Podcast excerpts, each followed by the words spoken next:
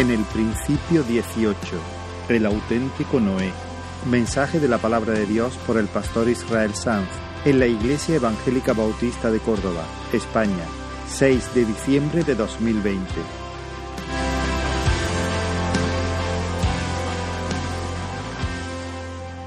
Después de un mes retomamos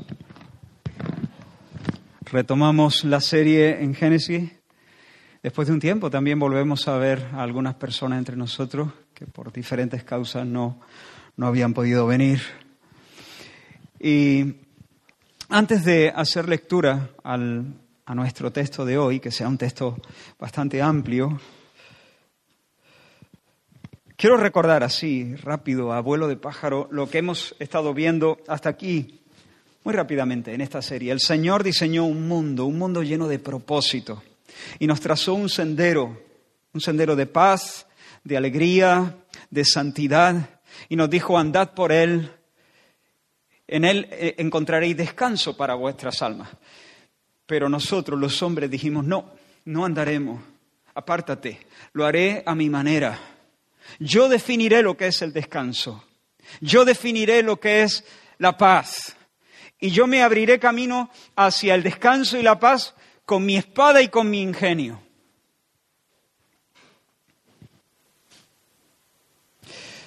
Pero en ese alarde suicida de independencia,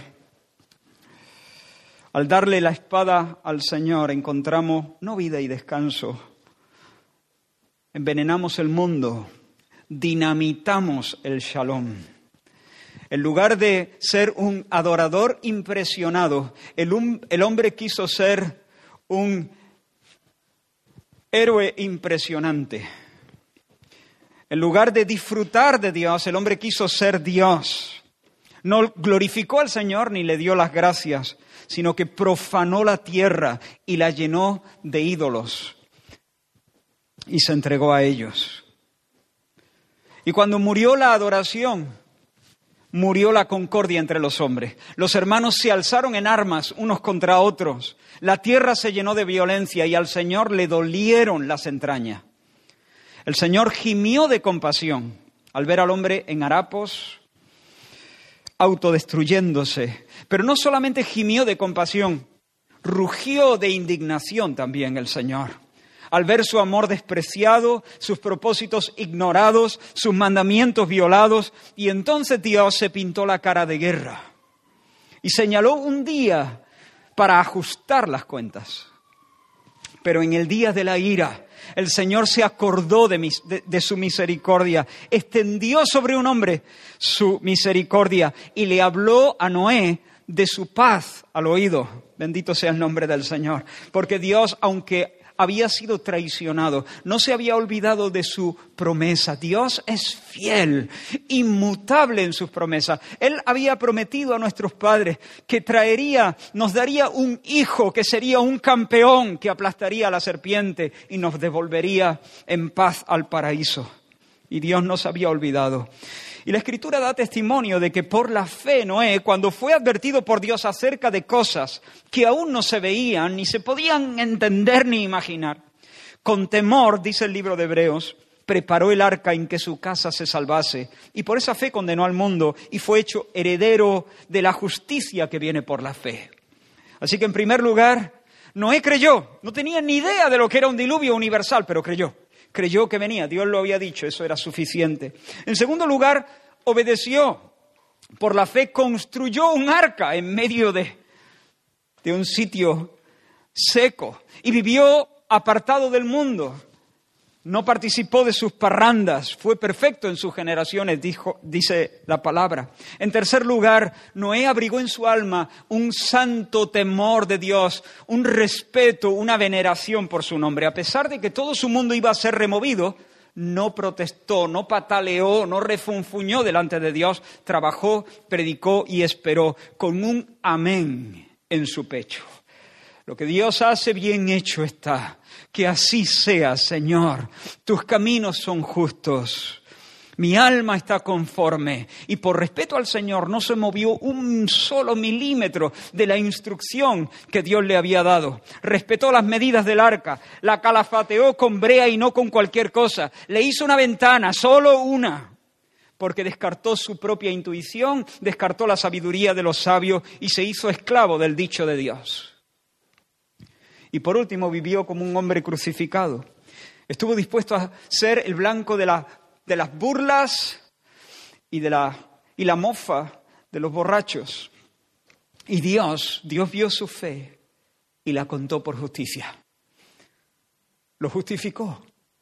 No porque él había sido un hombre perfecto en todas las cosas, sino porque confió en el Señor.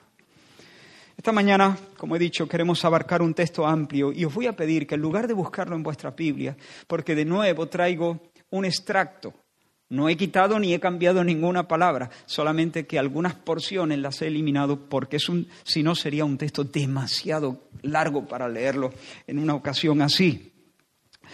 Ah, iremos desde el capítulo 7 hasta el capítulo 9. Entonces, ah, desde el capítulo 7, versículo 11, hasta el versículo 9, o sea, capítulo 9, versículo 28. Pero ya digo, prefiero que escuchéis la historia, incluso que vengáis con vuestra imaginación. ¿De acuerdo? ¿Sabéis escuchar historia? Sí, sabemos escuchar historia. Escucha esta, es un relato histórico. No es un cuento para niños, es un relato histórico, un suceso eh, que ocurrió en un lugar y en un tiempo determinados. Leo. El año 600 de la vida de Noé, en el mes segundo, a los 17 días del mes, fueron rotas todas las fuentes del grande abismo, y las cataratas de los cielos fueron abiertas, y hubo lluvia sobre la tierra cuarenta días y cuarenta noches. En ese mismo día entraron Noé, Isén, Can y Jafet, hijos de Noé, la mujer de Noé y las tres mujeres de sus hijos con él en el arca ellos y todos los animales según sus especies. Y Jehová le cerró la puerta. Y las aguas crecieron y alzaron el arca y se elevó sobre la tierra, y todos los montes altos que había debajo de todos los cielos fueron cubiertos. Así fue destruido todo ser, desde el hombre hasta la bestia, y quedó solamente Noé y los que con él estaban en el arca. Y prevalecieron las aguas sobre la tierra ciento cincuenta días. Y se acordó Dios de Noé y de todos los animales e hizo pasar un viento sobre la tierra y disminuyeron las aguas y la lluvia fue detenida. Y se retiraron las aguas al cabo de 150 días y reposó el arca en el mes séptimo a los 17 días del mes sobre los montes de Ararat. Y las aguas fueron decreciendo hasta el mes décimo. Al primero del mes se descubrieron las cimas de los montes. Sucedió que al cabo de cuarenta días abrió Noé la ventana del arca y envió un cuervo, el cual salió y estuvo yendo y volviendo hasta que las aguas se secaron. Envió también de sí una paloma para ver si las aguas se habían retirado. Y no halló la paloma donde sentar la planta de su pie y volvió a él al arca. Esperó aún otros siete días y volvió a enviar la paloma. Y la paloma volvió a él a la hora de la tarde y he aquí que traía una hoja de olivo en el pico. Y entendió Noé que las aguas se habían retirado de sobre la tierra, y esperó aún otros siete días, y envió la paloma, la cual no volvió ya más a él. Y en el mes segundo, a los veintisiete días del mes, se secó la tierra. Entonces habló Dios a Noé diciendo, sal del arca, tú y tu mujer y tus hijos, y las mujeres de tus hijos, todos los animales sacarás contigo, y vayan por la tierra y fructifiquen y multiplíquense entonces salieron del arca. Y edificó Noé un altar a Jehová, y tomó de todo animal limpio y de toda ave limpia, y ofreció holocausto en el altar. Y percibió Jehová olor grato, y dijo Jehová en su corazón, no volveré más a maldecir la tierra por causa del hombre, porque el intento del corazón del hombre es malo desde su juventud, ni volveré más a destruir todo ser viviente como he hecho. Mientras la tierra permanezca, no cesarán la sementera y la siega, el frío y el calor, el verano y el invierno, y el día y la noche. Bendijo Dios a Noé y a sus hijos y les dijo, fructificad y multiplicaos, y llenad la tierra. El temor y el miedo de vosotros estarán sobre todo animal, en vuestra mano son entregados. Todo lo que se mueve y vive, os será para mantenimiento, así como las legumbres y plantas verdes. Pero carne con su vida, que es su sangre, no comeréis, porque ciertamente demandaré la sangre de vuestras vidas. De mano de todo animal la demandaré y de mano del hombre. El que derramare sangre de hombre, por el hombre su sangre será derramada, porque a imagen de Dios es hecho el hombre. Mas vosotros fructificad y multiplicaos, procread abundantemente en la tierra. He aquí que yo establezco mi pacto con vosotros y con vuestros descendientes y con todo animal de la tierra. No exterminaré ya más toda carne con aguas de diluvio. Mi arco he puesto en las nubes, el cual será por señal del pacto entre mí y la tierra. Y sucederá que cuando haga venir nubes sobre la tierra, se dejará ver mi arco y me acordaré del pacto mío. Después comenzó Noé a labrar la tierra y plantó una viña. Y bebió del vino y se embriagó. Y estaba descubierto en medio de su tienda. Y Can, padre de Canaán, vio la desnudez de su padre y lo dijo a sus dos hermanos que estaban afuera. Entonces Sen y Jafet tomaron la ropa y la pusieron sobre sus propios hombros y andando hacia atrás cubrieron la desnudez de su padre, teniendo vueltos sus rostros, y así no vieron la desnudez de su padre. Y despertó Noé de su embriaguez y supo lo que le había hecho su hijo más joven y dijo, maldito sea Canaán, siervo de siervo será a sus hermanos. Dijo más, bendito por Jehová mi Dios sea Sen y sea Canaán su siervo. Engrandezca Dios a Jafet y habite en las, en las tiendas de Sen y sea Canaán su siervo. Y vivió Noé después del diluvio 350 años. Y fueron todos los días de Noé 950 años. Y murió. Vamos a orar un momento. Señor, estamos delante de tu palabra santa, bendita, inspirada por tu Espíritu, poderosa para salvar. Y lo que te pedimos, Señor, es que nos ayude. Ayúdanos, Señor, sobre todo a adorarte mientras la escuchamos y mientras yo la proclamo. Haz tu obra, Señor, en nuestros corazones. Glorifícate. Abre nuestros ojos. No nos permita, Señor, estar distraídos. No nos permita, Señor, salir de este lugar, Señor, sin haber entendido algo de tu gloria, algo de tu grandeza, Señor, algo de tu bondad. Señor, danos, Señor, danos pan, alimento para nuestro corazón en esta mañana. En el nombre de Jesús. Amén. Es imposible que consideremos todo lo que hay en este pasaje. Vamos a tener que saltar algunas cosas, no porque no sean importantes, lo son, sino porque considero que el ver este pasaje de la manera en que lo vamos a hacer puede ser especialmente, eh, puede, puede ser de bendición para nosotros en este momento. Lo que quiero es enseñaros, poner delante de vuestros ojos cuatro escenas contenidas en este pasaje. Cuatro estampas. Os voy a mostrar cuatro fotografías, cuatro imágenes fijas para que nos ayude a entender cómo encaja toda esta historia en la historia redentora. Así que vamos con la primera. La primera fotografía es esta. Y yo, yo pido que vengáis conmigo en vuestra imaginación. Intenta ver la estampa que describo, ¿de acuerdo? Sobre un océano gris, y sin orillas. Enorme. Flota a lo lejos. Minúsculo. Como un pequeño punto, un cajón de madera. No hay tierra a la vista, ningún puerto al que dirigirse. El planeta entero está cubierto de agua y el cielo cubierto de, de nubes grises. Vamos a llamar a esa foto la creación revertida, la creación revertida. En Génesis 1.1 nosotros vimos cómo Dios, de la nada, por decreto irresistible, llamó a la existencia el tiempo, la materia y el espacio. Y así como el alfarero, antes de darle forma al barro, coloca la arcilla como un pegote sobre el, el torno, sobre la rueda, Dios creó en un primer movimiento creador la masa primigenia y la puso amorfa sobre la rueda, por así decirlo. Todo lo que luego iba a ser moldeado y ordenado estaba allí en bruto. sin armonía, sin forma, formando como una, una mezcla, una mezcla innombrable cubierta de agua, nos dice el primer capítulo. Pero, pero, el Espíritu de Dios se movía sobre qué? Sobre la faz de las aguas. Y claro, cuando el Espíritu de Dios se mueve, ese siempre es el preludio de todo lo bueno y lo hermoso. Y entonces irrumpió la palabra, el verbo, resonó el verbo y cuando sonó la palabra, se hizo la luz, fue la luz. Y en el segundo día de creación, Dios habló de nuevo y separó las aguas. Elevó una parte de las aguas y la suspendió sobre la tierra. Otra parte la dejó abajo, pero otra parte la dejó arriba y entre las aguas de arriba y las aguas de abajo creó un espacio grande llamado atmósfera eh, amable para la vida, digamos.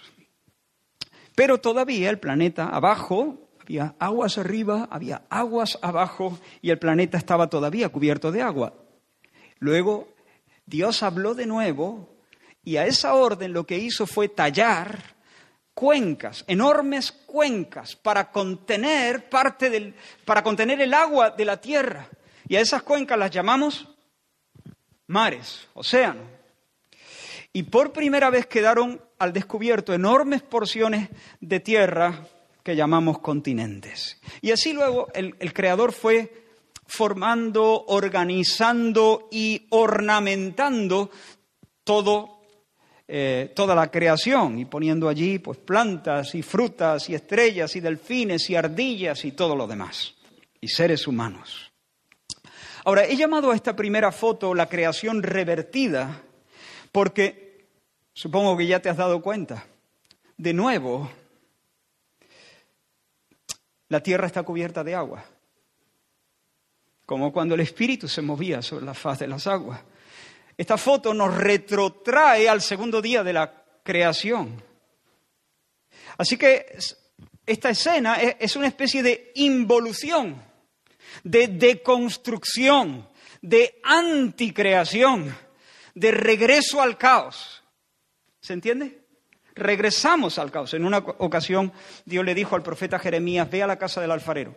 Y Jeremías, obediente, fue a la casa del alfarero. Y allí estaba el hombre, el artesano, moldeando el barro. Y dice Jeremías que mientras el artesano moldeaba el barro, la vasija en la que trabajaba se echó a perder. Y entonces el alfarero tomó el barro e hizo otra vasija diferente.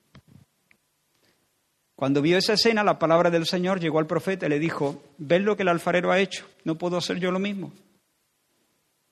¿Puedo hacer lo mismo o no puedo hacer lo mismo? Oh casa de Israel, vosotros sois como el barro en manos del alfarero. Hermanos, el alfarero tiene derecho a moldear el barro según su criterio. Puede hacer de la masa un vaso para honra o puede hacer de la masa un vaso para uso común. Puede moldear la arcilla para, no sé, hacer un recipiente para contener el mejor vino o puede moldear la arcilla para que sea un triste cenicero. Tiene derecho a hacer una pieza para lucirla en medio del salón, para decorar, o hacer un recipiente para hacer el cubo de la basura del trastero.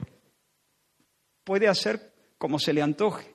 Y si al hacer una filigrana pensada para decorar, en el principal lugar de la casa, el barro se le echa a perder, no le convence la, arcilla o lo que sea, sobre la marcha lo puede deshacer el barro, lo puede aplastar, lo puede convertir de nuevo en un pegote amorfo sobre el torno, empezar de nuevo y terminar haciendo un comedero para animales o una palangana. Y nadie puede reprocharle nada al alfarero. Y eso es lo que Jeremías recibió de parte de Dios. Yo haré de vosotros según mi santo y mi justo propósito. Sois como el barro en manos del alfarero y yo soy el alfarero que tiene una autoridad irreprochable. De hecho, Dios tiene más autoridad sobre el mundo, no solo sobre la casa de Israel, sino sobre todo el mundo, que el alfarero sobre el barro. Porque el alfarero no creó el barro, solo lo moldea. Pero Dios no solamente moldea, es que Él es el hacedor de la materia. Él es nuestro hacedor. Pues bien, hermanos, esta foto primera es la vasija que se ha echado a perder. De nuevo el barro está hecho un pegote sobre el, sobre el torno. La vasija se ha echado a perder, estaba destinada a ser una obra maestra.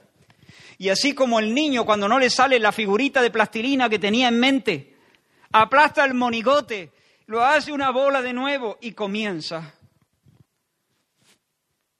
El Señor ha aplastado su creación y la hace regresar a la casilla de salida, por así decirlo. Ahora, hermanos, presta atención aquí. Esto, esto no significa que Dios ha fallado o que los planes de Dios se han frustrado. La foto es triste, desde luego, pero con todo Dios recibe mucha gloria con, esta, con este regreso al caos. Sigue mirando la foto. ¿Recuerda la foto? Sobre un océano sin orillas, gris, bajo un cielo gris, flota en el horizonte un minúsculo barquito que es como un ataúd de madera.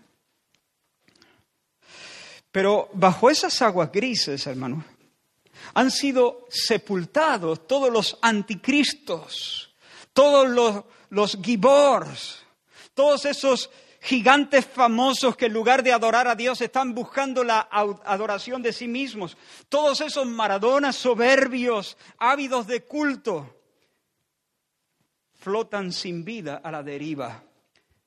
Y su triste final, hermanos, da gloria a Dios. Su triste final da gloria a Dios. El Señor les concedió la dignidad de una vasija de honra como imágenes de Dios. Fueron colocados allí por Dios para representarle y para reflejarle, pero terminaron siendo ceniceros, ¿se entiende? Terminaron siendo palanganas, vasos de deshonra. Y no obstante, aun siendo vasos de deshonra, útiles, útiles para dar testimonio de la justicia de Dios y de su poder invencible. ¿Recuerdas a Lamec? aquel bravucón machista, violento, el del canto de la espada. ¿Dónde está su espada ahora? ¿Dónde está? ¿Ves la foto? Hundida y olvidada para siempre. Bajo ese mar sin frontera ha quedado enterrada la gloria de una cultura profana, una cultura de bodas sin Dios, canciones sin Dios, fiestas sin Dios, negocios sin Dios, planes sin Dios. game over. O para algunos, game over.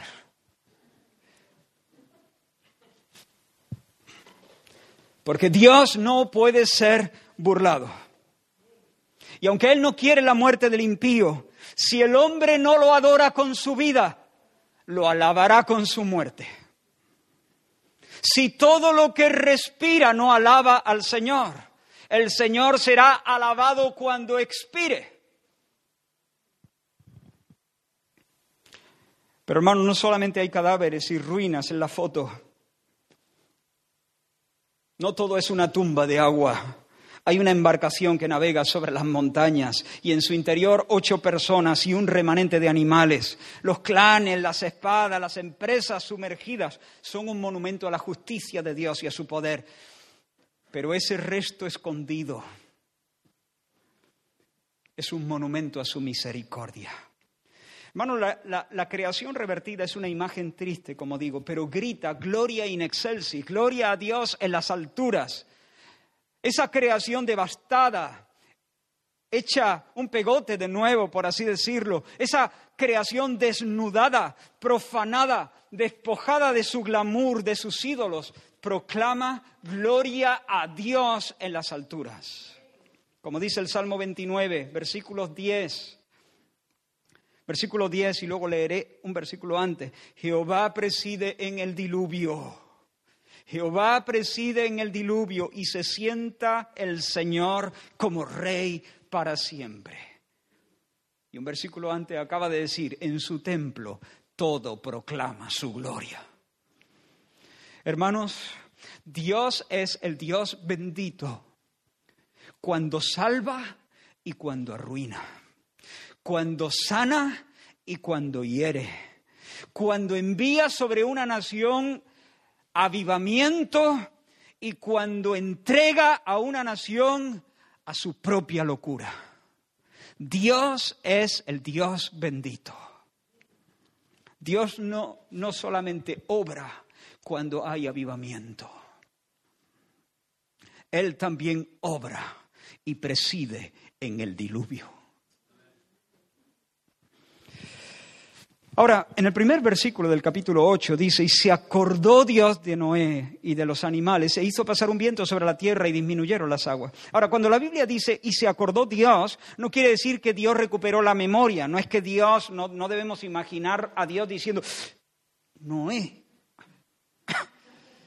menudo confinamiento. No, no, no. Cuando dice se acordó Dios de Noé, esta expresión indica que Dios ahora, de un modo especial, se mueve en gracia, de un modo muy especial. Comienza a desplegar su favor, le extiende el cetro de una forma singular a su hombre. Es decir, se vuelve a Noé y es como si le dijera, te has humillado bajo mi mano poderosa, ahora ha llegado el tiempo de exaltarte. Entonces, enseguida el arca encalla en los montes de Ararat. Y finalmente, cuando la tierra está seca, Noé recibe la orden de salir y sale junto a su familia y los animales. Ahora, te pido que intentes imaginar de nuevo el paisaje. Noé baja del arca junto a lo suyo, mira al norte, mira al sur, mira al este, mira al oeste. ¿Qué ve? ¿Qué ve? Desolación un desierto casi infinito, un desastre como el que dejan algunos niños que no juegan, arrasan. Abren cajones, los vacían, descolocan cada cosa de la habitación, dejan su firma en las paredes, saltan sobre el colchón, salen sudando del, cuarto habiéndolo convertido en una selva de juguetes. ¡Ay, qué angelito! Hay que cogerle la matrícula a ese niño para orar, claro. ¿Qué tiene Noé ante sus ojos? Ruinas, ruinas. Todo está limpio, sí, limpio sí. Pero no queda piedra sobre piedra. Ahora, ¿cuánto trabajo por hacer? ¿No te parece? ¿Por dónde, por dónde se empieza? ¿Por dónde empezamos a recoger esto? Hay que explorar la zona, hay que buscar un lugar nuevo donde comenzar, hay que limpiar el suelo, cavar un pozo, construir una casa, plantar un huerto, edificar un granero, levantar un pequeño establo. ¿Y qué hizo Noé? Fue corriendo a buscar la escoba, fue corriendo a buscar el palaustre, escucha bien, y edificó Noé un altar a Jehová.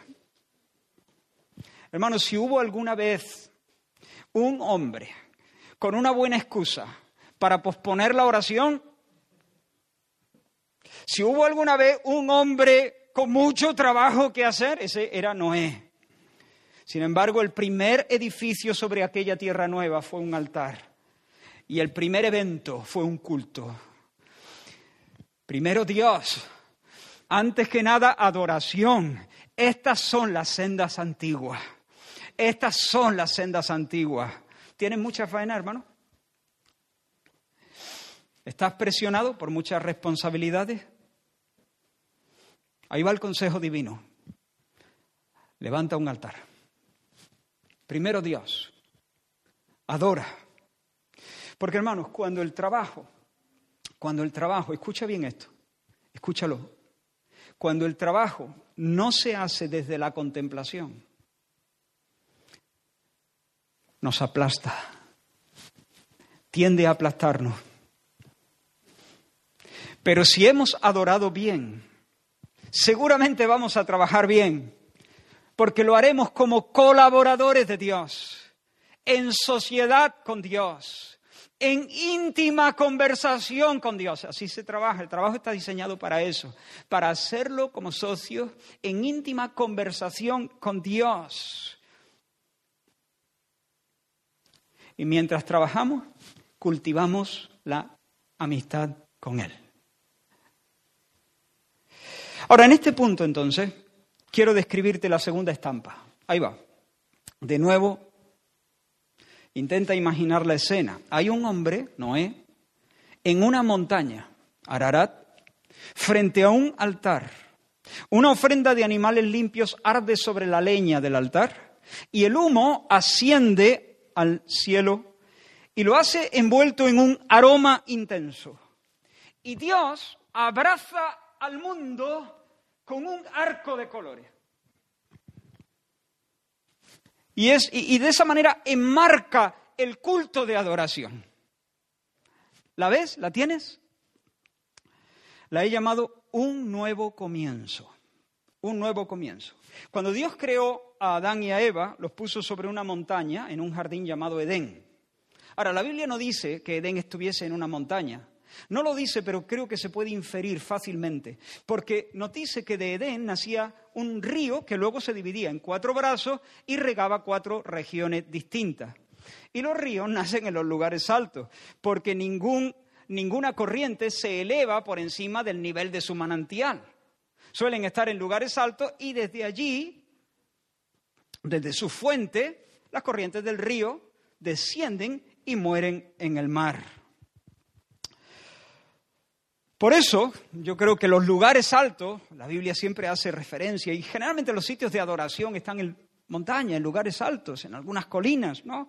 Yo creo que todo eso evoca aquel primer lugar de comunión con Dios, Edén, en un lugar alto, donde el hombre conversaba con Dios en dulce amistad y limpia conciencia. Ahora, mira de nuevo la foto. De nuevo tenemos a un hombre sobre el monte como Adán estuvo sobre un monte en adoración. Ahora de nuevo tenemos un hombre sobre una montaña y de nuevo tenemos a un hombre teniendo compañerismo con Dios y de nuevo tenemos a un Dios contento. Y cuando porque cuando el humo asciende, Dios se regocijó, de hecho dice, percibió Jehová olor grato. ¡Wow! Percibió Dios olor grato.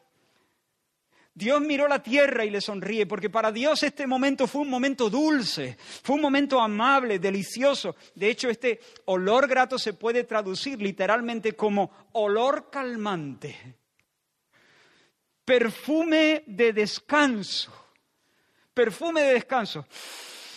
Cuando Dios vio el sacrificio, es un antropomorfismo, no es que Dios tiene nariz y huela, ¿no? Pero cuando Dios vio eso, se regocijó, su espíritu se alegró, como cuando concluyó la creación. Su espíritu también se regocijó, ¿recuerda? Y pronunció su apasionado, es bueno en gran manera, todo es bueno en gran manera.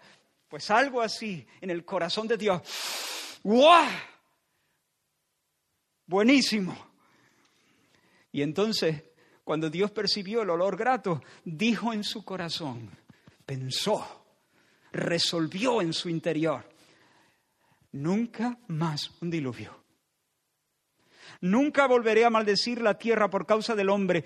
Y ahora escucha, escucha. Nunca más volveré a decir a maldecir la tierra por causa del hombre, porque el intento del corazón del hombre es malo desde su juventud.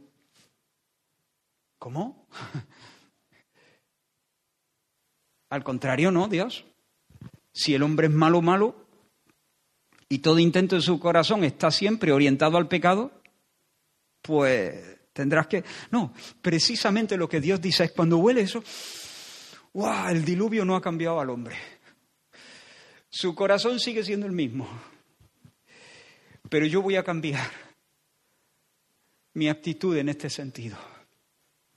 Y prometo nunca más destruir la tierra por medio de un diluvio. Eso no significa que Dios no va a hacer más juicios sobre la tierra, porque de hecho los hace, pero prometió no destruir la tierra con un diluvio. Y como señal, hermano, es decir, lo que Dios hace es poner una bandera blanca en esa colina, por así decirlo, pronunciar paz sobre la, sobre la tierra y como señal y como sello de este solemne juramento de Dios, de este pacto divino, santificó el arco iris, que posiblemente ya existía, pero lo santificó, le dio un significado singular para que sirviera de memorándum. Cuando yo traiga nubes sobre la tierra, el arco se verá. Y cuando yo mire el arco, recordaré mi pacto. Y enseguida Dios bendice Además de todo esto, Dios bendice a Noé y a su familia. Ahora, escucha los términos en los que Dios bendice a Noé y a su familia. Fructificad y multiplicad. A ver si te suenan de algo. Fructificad y multiplicaos y llenad la tierra. El temor y el miedo de vosotros estarán sobre todo animal de la tierra. En vuestras manos son entregados. Todo lo que se mueve y vive os será para mantenimiento, así como legumbres y plantas verdes. ¿Os suena? ¿Dónde hemos escuchado nosotros estas palabras antes? Son términos muy parecidos, no exactamente igual, pero muy parecidos a los términos que el Señor, con los que el Señor se dirigió a nuestros primeros padres, Adán y Eva pronunció sobre Adán, ¿no? Procread y gobernad. Procread abundantemente y gobernad a los animales, esta vez ahora por temor. Yo he puesto en ellos un instinto para, para que tengan temor de vosotros, pero de esa manera vosotros los vais a controlar. Os los he entregado en vuestra mano. Incluso podéis comer hamburguesa, por ejemplo. Ahí es donde hasta ahora el hombre no había, bueno, es posible que sí, pero en desobediencia. Pero ahora sí, Dios da para comer los animales también. Entonces, ¿qué tenemos en esta estampa, hermanos? Fijaos aquí. Tenemos una tierra sin violencia. Antes estaba llena de violencia, pero ahora la tierra está sin violencia, en paz, purificada. En cierto sentido vuelve a ser un templo. Tenemos a Dios en el podio, recibiendo la gloria que merece. Tenemos a un hombre en su sitio, en un lugar, teniendo compañerismo con Dios, adorando. ¿Qué tenemos? Un nuevo comienzo, una nueva humanidad sobre un mundo nuevo, una especie de recreación. Y también en esta segunda estampa se proclama la gloria de Dios. Si la anterior gritaba gloria a Dios en las alturas, esta grita y en la tierra paz. Porque esa, hermanos, es la buena voluntad del Señor para con los hombres. Shalom en la tierra, shalom en la tierra. Su amor, el amor de Dios, hermanos, es sufrido. Sabe soportar con paciencia la traición y los desaires. Él es paciente. El Señor no se achica delante de nuestra rebelión. No se achica delante de la maldad de nuestra raza no se da por vencido con este barro duro e insumiso. Shalom en la tierra. Shalom. Dios tiene entre ceja y ceja un proyecto de paz para la tierra. Bendito sea su nombre. Y Dios es más persistente que Enrique Simanca. Verás cuando lo vea. No suelta Dios. No suelta. Su amor es sufrido, su amor es paciente y va adelante a pesar de nuestras, de nuestras maldades. Pero pasemos a la tercera imagen.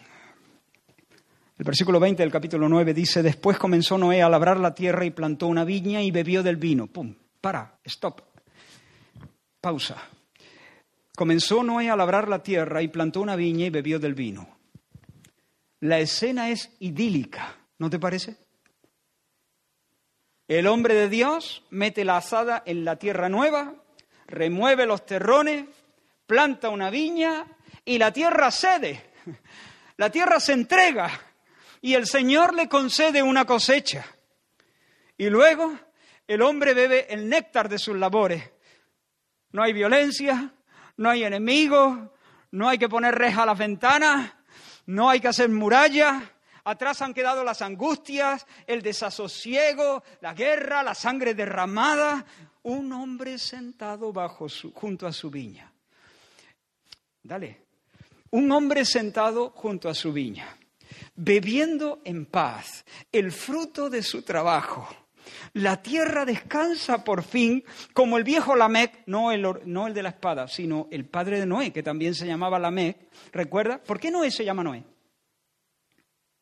Bueno, porque su padre le puso Noé, ¿no? Pero ¿por qué le puso Noé su padre? Porque Lamec tenía un anhelo profundo en su corazón, una especie de clamor profético. Y cuando nació Noé, dijo, este nos aliviará de nuestras obras y del trabajo de nuestras manos a causa de la tierra que Jehová maldijo. La tierra está que bulle de angustias, pero este nos dará alivio, nos quitará la carga. Y por eso le puso Noé, que significa descanso, consuelo. Descanso, consuelo, qué nombre más bonito, ¿no? Y Descanso vivió 600 años en una tierra convulsa, pero ahora en el año 601 de su vida, Descanso se sienta junto a su viña en un mundo que descansa, en un mundo sin espadas, donde no hay que poner alarmas, porque no hay que, no, no hay que cuidarse de ningún ladrón. Así que bajo la bandera blanca de Dios, el viejo sonríe y bebe el vino de la tierra. ¿No te parece que esto hubiese sido un final fantástico y comieron perdices?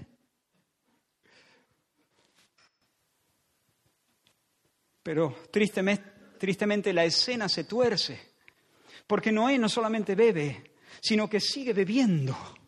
Y sigue bebiendo hasta perder la cordura. Y dice el versículo siguiente, y se embriagó y estaba descubierto en medio de su tienda, desnudo en medio de su tienda. Esta es la tercera fotografía, se titula Decepción. Y es una escena vergonzosa. Aquí no te pido que uses mucho tu imaginación. Porque el hombre llamado a gobernar está gobernado por el vino. Es un pelele bajo los efectos del alcohol. Ha perdido los papeles, ha violado su propia dignidad. Quien ayer adoraba en el monte, ahora se arrastra. ¿Recuerdas la caída de Adán? Pues de nuevo hay un árbol de nuevo hay una fruta. De nuevo hay un pecado. Y de nuevo hay un hombre desnudo. El nuevo comienzo ha terminado en nuevo fracaso. Adán cayó y ahora Noé está caído en medio de su tienda, ha contristado al Espíritu Santo, ha mancillado su testimonio, ha venido a ser un escándalo para los suyos. Y de nuevo surge un Caín, en este caso se llama Can. El hijo de Noé, Can, se mofa del viejo, se divierte al ver el tropiezo de su padre y llama a sus hermanos para que vean el numerito. Cuánta miseria hay que tener en el corazón para alegrarse de la caída de un hombre de Dios. Y por eso Dios maldijo su descendencia. Este sería el tema de otro mensaje. Pero no podemos detenernos aquí. Se burló de su padre, por eso su hijo Canaán será humillado. Sí, Noé parece un monigote mientras yace tumbado semi-inconsciente en su tienda. Sin embargo, Zen y Jafet no le ven la gracia a eso. No se la ven. Parece un monigote, pero es su padre. Y con mucho respeto cubren su desnudez, tapan sus vergüenzas para honrarle. Y por eso el cielo los bendijo para siempre. Honrarás a tu padre y a tu madre. No te rías de su vergüenza o de su desgracia o de su caída. Pero quiero parar un momento para hacer otra aplicación, una aplicación un poco diferente. Hermanos, qué triste cuando los hombres de Dios yacen borrachos y el mundo se burla de nuestra vergüenza. No era un hombre de Dios, no había dejado de serlo, pero pecó Iglesia del Señor, suplica a tu Dios, hermano, hermana, suplica al Señor que te haga fuerte para encarar la próxima tentación. Habrá próximas tentaciones. Dile, como hemos estado aprendiendo en la oración modelo que el Señor nos enseñó, dile, Padre, no me dejes caer en la tentación. Líbrame, hame fuerte para la siguiente tentación. Porque el mundo está esperando verte borracho en medio de la tienda. El mundo está esperando tu caída. El mundo no quiere, para, que jamás vuelvas a reprenderles con tu vida y jamás vuelvas a reprenderles con tu mensaje. Pero hermano, levántate y dile, Señor, sálvame, líbrame de la tentación. Di como el salmista en el Salmo 141, pon guarda a mi boca, oh Señor, pon guarda a la puerta de mis labios. No dejes que se incline mi corazón a cosa mala, a hacer obras impías con los que hacen iniquidad. No coma yo de sus deleites. Oh Señor, yo no quiero ser una piedra de, tropiezo para tus pequeños. Yo no quiero darle una excusa al mundo. No quiero infamar tu nombre. Ayúdame a conservar limpio mi testimonio.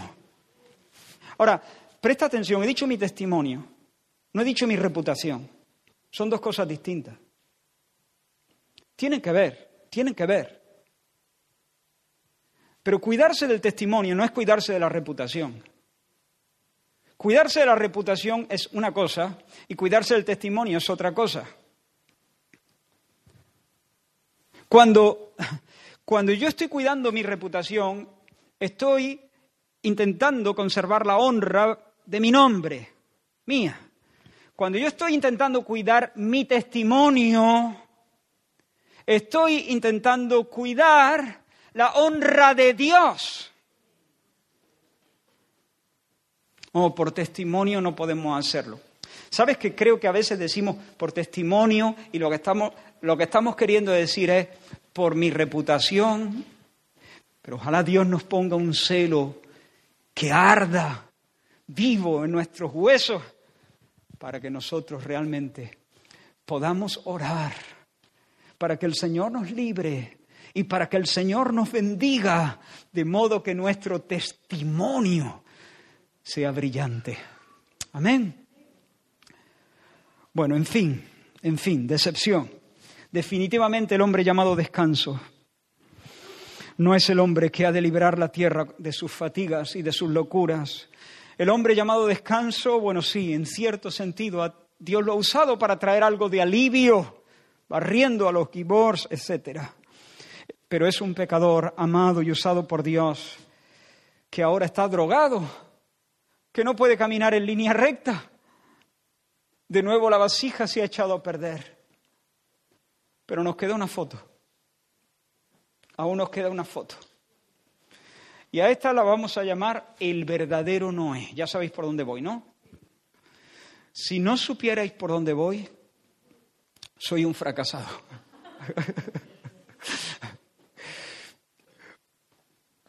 Porque llevo ya casi 15 años predicando y a estas alturas todos deberían saber cuál es la cuarta foto. No puede ser otra. ¿Quién es el verdadero Noé?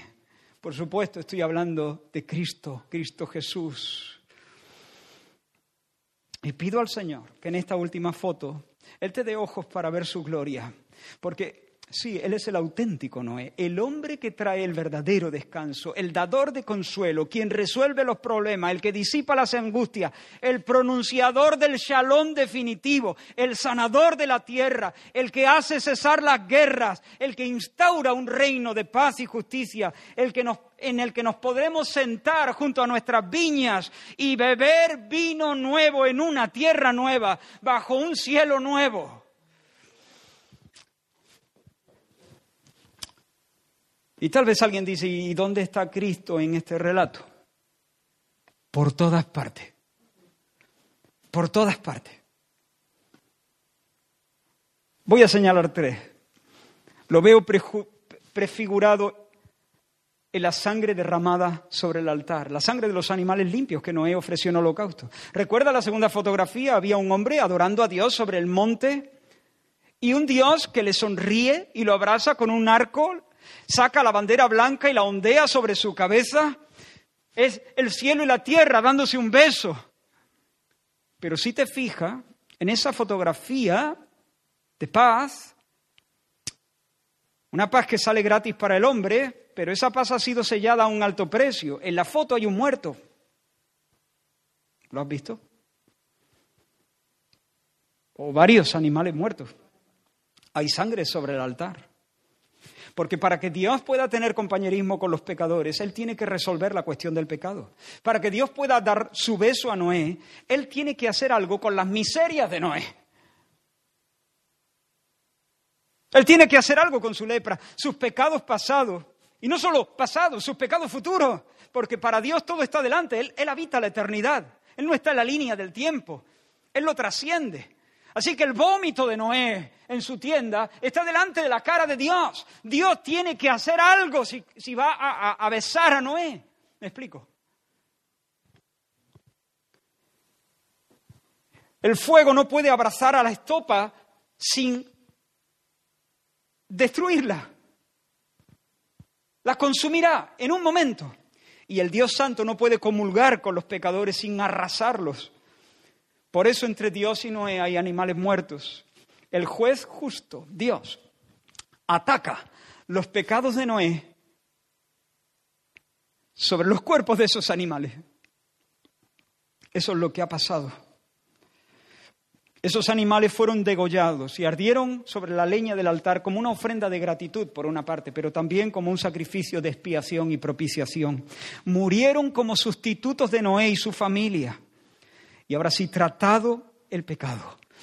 Tratado el pecado, juzgado el pecado, se satisface la justicia de Dios, se aplaca su enojo y ahora Dios sí puede sonreír y puede besar a su hombre. Pero este tipo de sacrificio, el sacrificio de los animales, era un arreglo provisional. Todos esos sacrificios del Antiguo Testamento, tanto estos como los que luego Dios establece bajo el sistema de la ley de Moisés, todos apuntan a Cristo, prefiguran el sacrificio de Cristo. Él es el verdadero y eficaz y definitivo sacrificio por los pecados. Y aquí el Cordero de Dios que quita el pecado del mundo. Él es el animal limpio que quita el pecado del mundo. Y Juan, primera de Juan, dice, Él es la propiciación por nuestros pecados, es decir, el sacrificio que apacigua, el sacrificio que aplaca la ira de Dios. Ahora sí, cuando, cuando Noé, cuando Noé sacrifica a esos animales y Dios huele, ¿recordáis? ¡Wow! ¿Por qué dijo wow? Dios, bueno, estoy hablando en figura, ¿no? ¿Por qué Dios se, se, agradó? ¿Por qué para él fue un momento dulce? Porque Dios solo olió. Aquí huele a hijo. Aquí huele a hijo. porque esos sacrificios apuntaban, prefiguraban el sacrificio del amado en la cruz. Bendito sea el nombre del Señor. Y cuando Dios huele a hijo, entonces puede sonreírnos. Dios derramó el diluvio sobre la cabeza de su Hijo Jesús, el Cristo, para poder poner sobre nosotros su arco en las nubes. En segundo lugar, veo a Cristo en la rama de olivo, la que la paloma trajo en su pico al regresar de su segundo vuelo. Y ahora espero, espero poder explicar esto y espero que no te pierdas. Seguramente ya nuestras mentes están un poco fatigadas, las vuestras, las mías, pero vamos a, vamos a intentar no perdernos. Tras la tormenta, Cesó la lluvia, las aguas menguaron, la embarcación encalló en Ararat, como hemos dicho, y después de 40 días de espera, Noé abre la ventana y saca dos aves. Primero, un cuervo que vuela, va y viene, va y viene durante todo el tiempo, posiblemente alimentándose de carroña que había por ahí. Pero luego suelta una paloma y en la primera salida, la paloma planea sobre la inmensidad de las aguas y como no, como todo está cubierto por las aguas del juicio, la paloma no puede reposar, entonces regresó al arca. Siete días después, Noé vuelve a enviarla. Y en esta ocasión, en su segundo vuelo, la paloma viene a la hora de la tarde trayendo una rama de olivo recién cortada en su pico. En ese momento Noé, ¿qué entiende? Entiende que las aguas ya han decrecido, ya han menguado. ¿Por qué? Porque la paloma ha podido posarse en un olivo y tomar una rama de ese olivo. Hay algo que ya no está bajo la maldición, que ya no está bajo las aguas de juicio. Hay un olivo que emerge. Pues bien, cuando Jesús descendió al Jordán para bautizar, para bautizarse, la palabra nos dice que los cielos se abrieron y Dios le habló desde arriba, desde las alturas, diciendo, este es mi hijo, este es el amado, este es el que trae contentamiento a mi corazón. En ese momento, la palabra del Señor nos dice que vino una paloma y se posó sobre él. En realidad dice que vino el Espíritu Santo, el Espíritu Santo en forma de paloma. ¿Por qué en forma de paloma? Algunos han dicho, bueno, porque el ministerio de Jesús iba a ser un ministerio dulce y manso como una paloma. No lo creo. Ah, por supuesto, el ministerio de Jesús iba a ser manso y dulce. No solo manso y dulce, pero iba a ser manso y dulce. Pero yo creo que en este en este eh, el formato que Dios escoge para venir sobre Jesús tiene todo que ver como, con eso. Lo que está diciendo es, el mundo entero está bajo sentencia, el mundo entero es anatema, el mundo entero está bajo una espada de juicio. Dios no puede encontrar, eh, encontrar agrado en el mundo, pero hay alguien que sí, hay alguien que emerge como aquel olivo emergía de sobre las aguas, hay alguien que no está bajo las aguas de juicio ni bajo mi desaprobación, hay alguien que no es anatema, hay un olivo verde en la casa del Señor, sobre el que el Espíritu puede venir y no solamente venir, puede reposar. Juan dice, vi al Espíritu que descendía del cielo como paloma y permaneció. Permaneció, es la palabra, se posó, se quedó, hizo escala, permaneció sobre él. Pero hermanos, hubo un tercer vuelo de la paloma. Y ese tercer vuelo de la paloma fue solo de ida porque la paloma nunca más regresó al arca. ¿Por qué? ¿Por qué la paloma nunca más regresó al arca? Porque ya no solamente había un olivo sobre las aguas, ahora había una tierra nueva, una tierra limpia, una tierra emergida de las aguas, una tierra ancha y amable para habitar. Escúchame ahora. Jesús, al morir como nuestro representante, representante de una nueva humanidad, incluyó a su pueblo, me incluyó en su muerte, me incluyó en su muerte. Cuando a él le reventó el corazón, Dios me consideró muerto. Cuando él descendió a las partes más bajas de la tierra y su cuerpo fue dejado en la tumba de piedra, yo fui sepultado. Cuando el domingo rodó la piedra y Cristo puso su pie sobre el cuello de la muerte, los escogidos fueron levantados para recibir la herencia de una nueva vida. Vinculados a Él, participamos de su muerte, su, sepultura y su resurrección. Eso es lo que damos a entender en el bautismo. Muerte, sepultura, resurrección. Vinculados a Él, hermanos, somos una nueva tierra. Vinculados a Él somos una nueva creación. De modo que si alguno está en Cristo, en Cristo, si alguno está vinculado a Cristo, si por la fe estamos ligados a Cristo, nueva criatura es. Las cosas viejas, las cosas viejas, y aquí todas, son hechas nuevas. Porque en Cristo Jesús, dice Pablo en Gálatas, porque en Cristo Jesús, de nuevo esa expresión, porque en Cristo Jesús ni la circuncisión vale nada, ni la incircuncisión, sino una nueva creación. Una nueva creación. Hermanos, somos una tierra nueva emergida del juicio, una habitación amable para la Santa Paloma. En la fiesta de la cosecha, 50 días después de la Pascua, 120 personas comenzaron a hablar de una manera muy rara. Y comenzaron a hablar como encendidas por dentro, como arrebatadas de un entusiasmo desconocido, como dominadas por una alegría anormal. Y la gente dijo, tan hasta arriba como Noé en su tienda, tan borrachos la fiesta de la cosecha, estos han cosechado su viña y se han puesto las botas y están borrachos.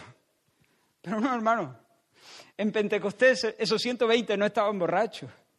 Resulta que la paloma, la santa paloma, el santo espíritu de Dios, por así decirlo, y permitidme hablar en estos términos, no quiero retorcer las escrituras, pero había hecho su tercer vuelo. ¿Entiende? Una tierra nueva, una nueva creación, nuevas criaturas, emergida del juicio. ¿Estuvimos en el juicio? No. Estuvo Cristo nuestro representante allí. El diluvio cayó sobre su cabeza y lo sepultó, pero luego se levantó. Y al levantarse Él, íbamos nosotros con Él. Y somos una tierra nueva. Y el Espíritu de Dios puede venir. Lo que estaba pasando no es que estaban borrachos, es que el Espíritu de Dios los había llenado y estaba destilando sobre sus almas el gozo de la salvación, el néctar del amor del Padre. Somos la casa de Dios, somos la tierra de la paloma, somos el templo del Espíritu Santo. ¿No dice eso? Nosotros somos el templo del Espíritu Santo. Y la vida de Cristo palpita en nuestra alma. Y esta vez, estoy terminando, esta vez no habrá decepción, hermano. Esta vez no habrá decepción. No habrá decepción. Escucha, esta vez no habrá decepción, porque nuestro Noé no se emborracha. No se emborracha. Porque nuestro Noé es el verdadero hombre descanso. Él es descanso. Él se llama consuelo. Él es por quien en realidad suspiraba la Mec. Este nos aliviará de nuestras obras y de nuestro trabajo. Este nos sacará de la angustia. Este es el que nos saca del pozo cenagoso. Este es el que reorienta nuestras vidas. Este es, que, es el que vuelve a encajar los huesos desencajados. Él es el Dios hombre que un día dijo, venid a mí, todos los que estáis trabajados y cargados, agobiados, reventados y hechos polvo, desorientados, avergonzados, y yo os haré descansar. Nuestro Noé es el Noé que no tropieza, el santo que no se emborracha, el hombre sobrio, ni siquiera ante los terrores de la cruz, hermano, quiso beberse el sedante que le ofrecían. El vinagre mezclado con miel, eh, con, miel era o mirra, no me acuerdo ahora mismo, que eso era un sedante para atontarlo, para que, como una medida de compasión, se lo dieron lo rechazó. Él es el Noé que al remover el arca, la, cubierta del arca, en la mañana de la resurrección, al remover la cubierta del arca en la mañana de la resurrección, le dijo a María, no me detenga. ¿Recuerda? El Cristo eh, resucitado, María, Raboni, y quiso adorarle allí y se aferró. No, no, no, no no me detenga. Primero mi Padre, primero al altar, primero tengo que presentarme delante de Dios para mecer mi vida como una espiga nueva, como una ofrenda de primicia delante del Padre. Oh, hermano, y cuando el Padre olió esa ofrenda de primicia, y cuando el Padre vio la vida entregada de su Hijo, dijo, ¡Wow! Y ahí por fin puso la bandera definitiva de su shalom sobre una nueva creación. Hermano, gloríate en Él. Ten esperanza, espera por completo en la gracia que se te traerá cuando Él vuelva a ser manifestado, cuando Él venga. Porque nuestra regeneración, hermano, nuestra regeneración es solo la punta del iceberg. Somos los primeros frutos de un mundo nuevo. La Biblia nos llama primicias de sus criaturas. Nuestra regeneración es solo el comienzo. ¿Puedes ver la foto? ¿Puedes ver una quinta foto? Abraham nos la describió haciendo una lectura de Apocalipsis. Una multitud incontable de adoradores sobre un monte inconquistable, una tierra pura, bajo un cielo sin nubes, bajo la sonrisa de un Dios que es nuestro esposo y que es nuestro Padre. Y si hay alguien aquí que todavía no está en Cristo, eres evangélico, católico, ateo, hindú, musulmán, no sabes lo que eres, pero no estás en Cristo. Puedes estar en todo lo demás, pero no estás en Cristo. Entonces te voy a decir dónde veo más a Cristo en este pasaje y así termino. Veo a Cristo en el arca. El arca mismo es un tipo de Cristo porque hay un juicio que viene No un diluvio. El Señor no va a destruir la tierra mediante un diluvio. Pero hay un juicio que viene, un día final de ajuste de cuentas.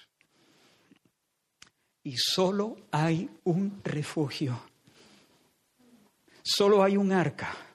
Solo hay un lugar que no sea santuario en este mundo maldito.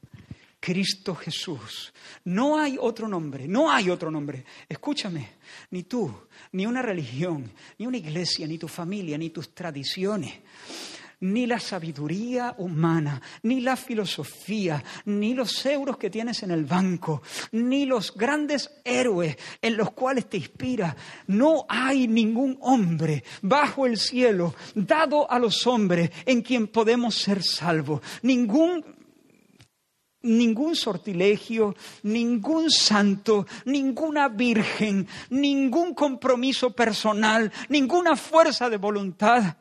No hay ningún nombre bajo el cielo dado a los hombres en quien podamos ser salvos. El que esté en el arca cruzará a la tierra nueva. El que no esté en el arca morirá bajo los juicios de un Dios justo, no cruel, justo.